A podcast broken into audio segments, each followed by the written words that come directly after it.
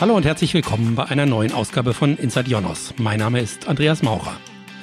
Anfang März gab es einen großen Brand in einem Internetrechenzentrum in Frankreich und seitdem erreichen uns auch bei Jonos viele Fragen, ob die Cloud denn wirklich sicher ist. Deshalb habe ich mir für diese Folge von Inside Jonos zwei Kollegen eingeladen, die sich mit verschiedenen Aspekten der Sicherheit beschäftigen. Marco Hilbert war schon einmal Gast bei uns im Podcast. Er ist Head of Tech Ops Data Centers bei Jonos und verantwortet in dieser Rolle den technischen Betrieb der Jonos Rechenzentren weltweit. Hallo Marco. Hallo Andreas, grüß dich. Marco, als du von diesem Feuer gehört hast, was war so dein erster Gedanke? Schockiert, um ehrlich zu sein. Also ähm, die Bilder haben uns morgens erreicht und äh, das, das ist etwas, was man als Betreiber nicht sehen möchte. Ja, und äh, das Glücklichste, was ich an dem Morgen hatte, war zu hören, dass keiner der Mitarbeiter zu Schaden gekommen ist und dass niemandem vor Ort was passiert ist bei den Kollegen. Aber natürlich ist es für die für die Kunden und für auch die Mitarbeiter dort absolut schrecklich äh, zu sehen, was da passiert ist und Fotos zu sehen in der Nacht, dass es brennt wie eine, wie eine Kerze in der Dunkelheit, das ist schon äh, schockierend. Ja, also für mich auch arg verstörend, ja, als selber RZ-Betreiber. Eine Frage, die da natürlich äh, nahe liegt nach so einem Unglück. Kann man ein Internetrechenzentrum wirklich hundertprozentig vor einem Brand, vor einem Feuer schützen? hundertprozentig äh, gibt's ja nicht. Also äh, in, ich glaube, ich, es muss jedem klar sein, dass man ähm, Risiken äh, drastisch reduziert durch Maßnahmen. So, und das tun wir genauso äh, bis zu einem kalkulierbaren Rest. Ähm, und diesen wird man nie wegbekommen. Neben jetzt technischen Maßnahmen gibt es aber auch viele Dinge, die im täglichen Betrieb jeder einzelne Mitarbeiter im Rechenzentrum machen muss. Ja, ähm, so das klassische, ähm, keine Kartons mit ins Rechenzentrum nehmen, Holz oder brennbares Material ähm, oder auch dafür sorgen, dass äh, die Brandschutztüren geschlossen sind und solche Dinge. Also da, da gehört zu jedem Einzelnen unsere Maßnahmen, nicht nur technisch, auch organisatorisch umzusetzen, ja, um das Risiko niedrig zu halten. In welchem Raum im Rechenzentrum oder welchen Räumen ist denn die Gefahr am größten, dass ein Brand ausbrechen kann?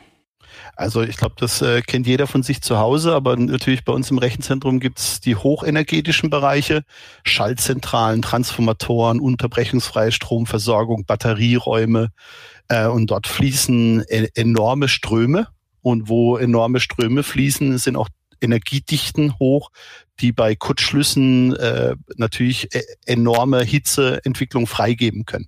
Und da haben wir unserer Einschätzung nach die höchsten Risikoorte. Aber man darf nicht ganz vergessen, da gibt es immer so die, die Klassiker, ja, das kleine Büro, die Aufenthaltsräume, die Kaffeeküche, ja, die berühmte Kaffeemaschine, die vergessen wird, ausgeschaltet zu werden ähm, aber auch Lagerräume zum Beispiel, ja, wo wir Materialien lagern oder eingebracht werden oder wo Anlieferungen passieren, wo Verpackungen, Holzpaletten und solche Sachen äh, natürlich vorhanden sind. Das sind, das sind die Risikobereiche und äh, die bedürfen immer eines ganz besonderen Betrachtungswinkels.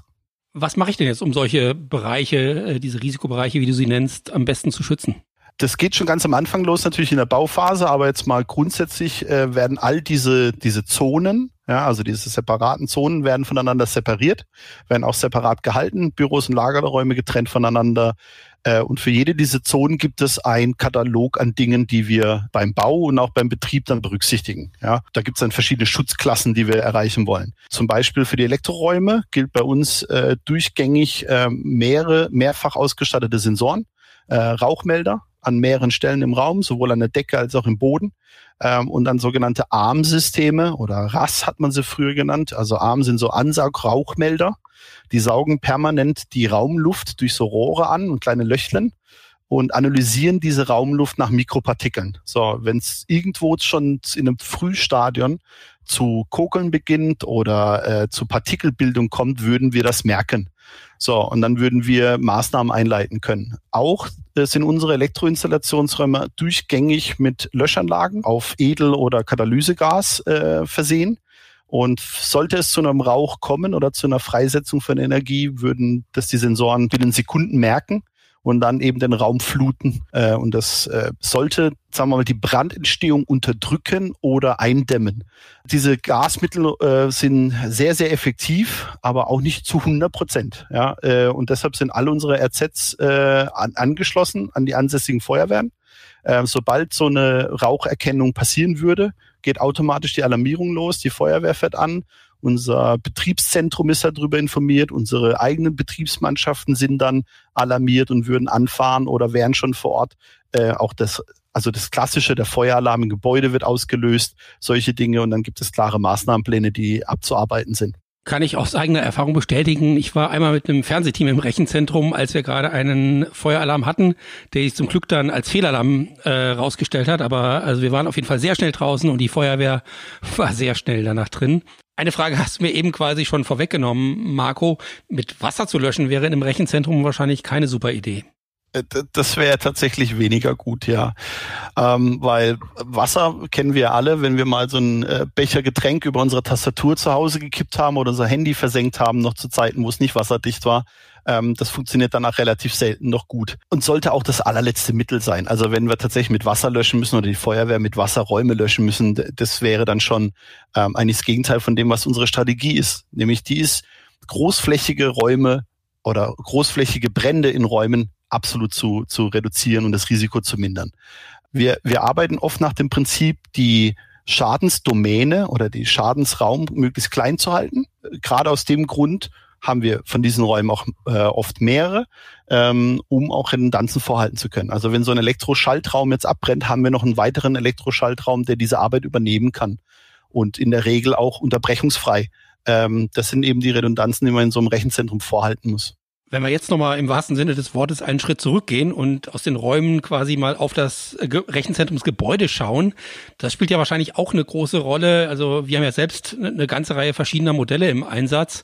Ähm, was kann man da tun, um ein Rechenzentrum äh, von vornherein sicher zu machen? Also unsere Rechenzentren sind äh, in der Regel aus Stahl und Beton konstruiert, vor allem für die zentralen Elemente und Serverräume.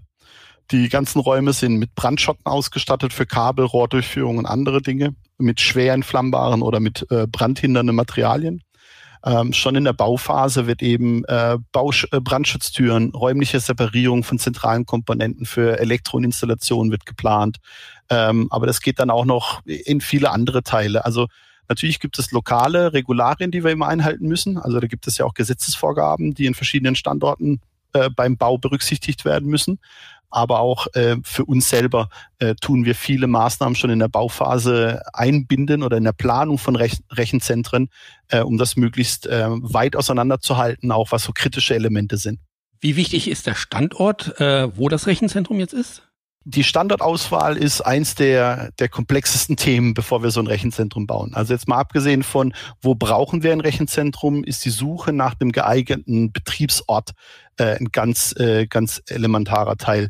Weil dort wird die Risikobetrachtung für die Location ganz detailliert gemacht. Also äh, zum Beispiel die Analyse für Brandrisiken in der Umgebung, Häuser, äh, Industriepark. Äh, ist dort zum Beispiel eine Benzinrefinerie direkt nebendran. Ja, jetzt mal um so einfache Beispiele zu nennen, aber genauso auch Flut, Einflugschneisen, Lärmschutz, Wetterkarten, äh, was sind Wetterevents in dieser Region, wie nah sind wir an der Feuerwehr. Also du, du sprachst vorhin von der Anfahrtszeit. Das funktioniert halt deshalb, weil unsere RZs in der Nähe von Feuerwehren ausgesucht sind, bis zu dem Maximalradius.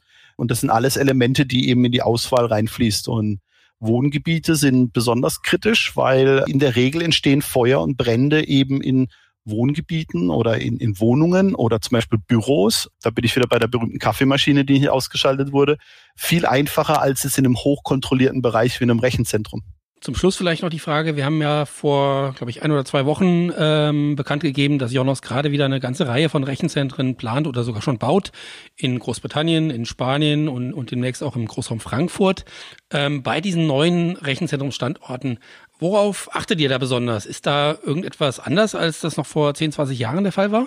Wie vor 10, 20 Jahren wahrscheinlich eher gar nicht, sondern unsere Strategie hat sich auch nicht wahnsinnig hinterfragt. Also der Schutz der Daten und ähm, der, der, der Schutzkategorisierung unserer Rechnerräume oder Rechenzentren ist eigentlich e-, enorm hoher Anspruch schon immer gewesen. Ähm, und zum Beispiel jetzt auch solche Events wie vor, leider vor zehn Tagen, ändern, sagen wir mal, die Betrachtungsweise noch nicht drastisch.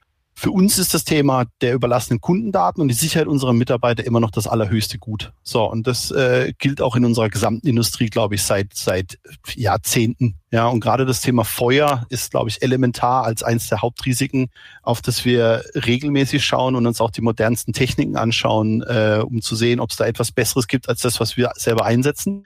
Ähm, und es gibt ja auch nie etwas, was äh, zu Ende gedacht ist. Ja, also neue Technologien der Früherkennung, aber auch Brandseparierung oder Isolierung. Da gibt es viele Techniken, die sich ja auch über die Jahre weiterentwickelt haben. Aber ähm, von der Grundbetrachtung her hat sich drastisch tatsächlich in unserer Arbeitsweise nicht viel geändert. Soweit Marco Hilbert zur physischen Sicherheit in den Jonas Rechenzentren.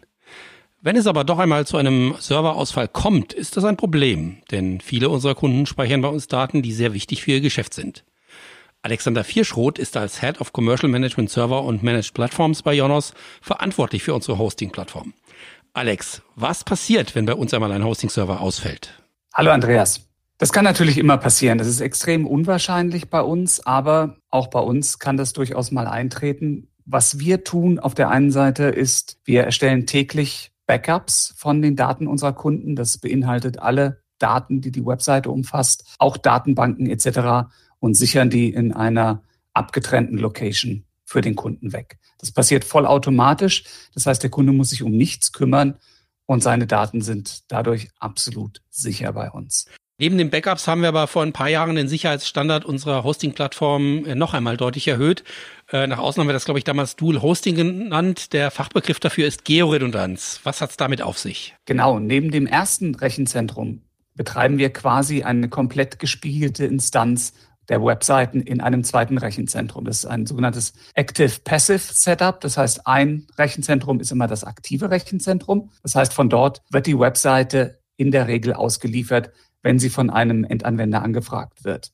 Würde jetzt der unwahrscheinliche Fall eintreten, dass unser Rechenzentrum einen Komplettausfall hat oder dass komplette Racks ausfallen, übernimmt komplett nahtlos das andere Rechenzentrum die Auslieferung der Webseiten. Diese beiden Rechenzentren halten wir auch permanent synchron. Das heißt, für den Kunden ist es gar nicht merklich, dass unser Rechenzentrum ausgefallen ist, weil sofort ad hoc das zweite Rechenzentrum übernehmen kann. Das heißt, äh, die Georedundanz bietet eigentlich nochmal einen deutlich höheren Sicherheitslevel als die Backups, die ja nur einmal am Tag gemacht werden. Ganz genau. Die Georedundanz in Kombination mit den Backups sorgt dafür, dass wir in nahezu 100 Prozent aller Fälle, egal welcher Fall eintritt, nicht nur die Daten gesichert haben, sondern auch sicherstellen, dass die Webseite des Kunden immer und überall ausgeliefert werden kann.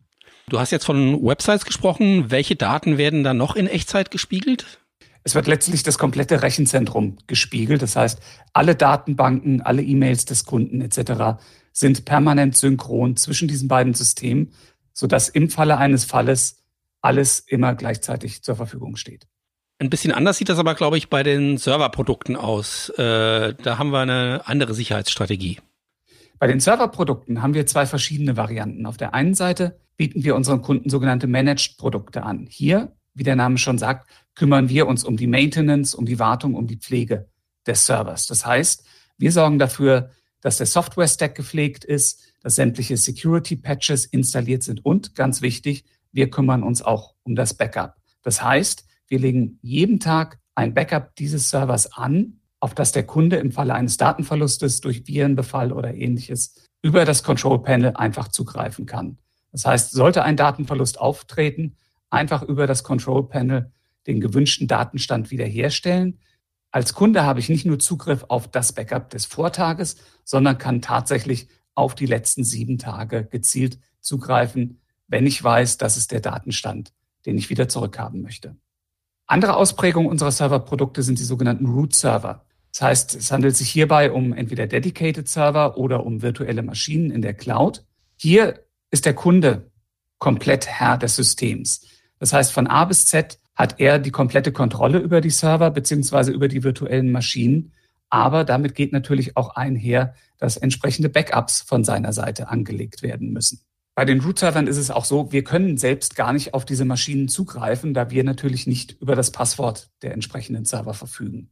Was wir aber tun als Unterstützung ist, wir machen unseren Kunden das Backup so einfach wie möglich. Wir arbeiten hier mit Acronis zusammen, ist Marktführer im Bereich Backups, gerade auch was Server-Backups angeht. Und wir machen das mit wenigen Mausklicks möglich, vorgefertigte Backup-Pläne einzusetzen. Das heißt, mit zwei, drei Mausklicks in der Oberfläche des Cloud-Panels kann ich als Kunde mir einen entsprechenden Backup-Plan anlegen, der entweder ein volles Backup oder ein Differential oder Incremental Backup umfasst, auch für mehrere Tage rollierend.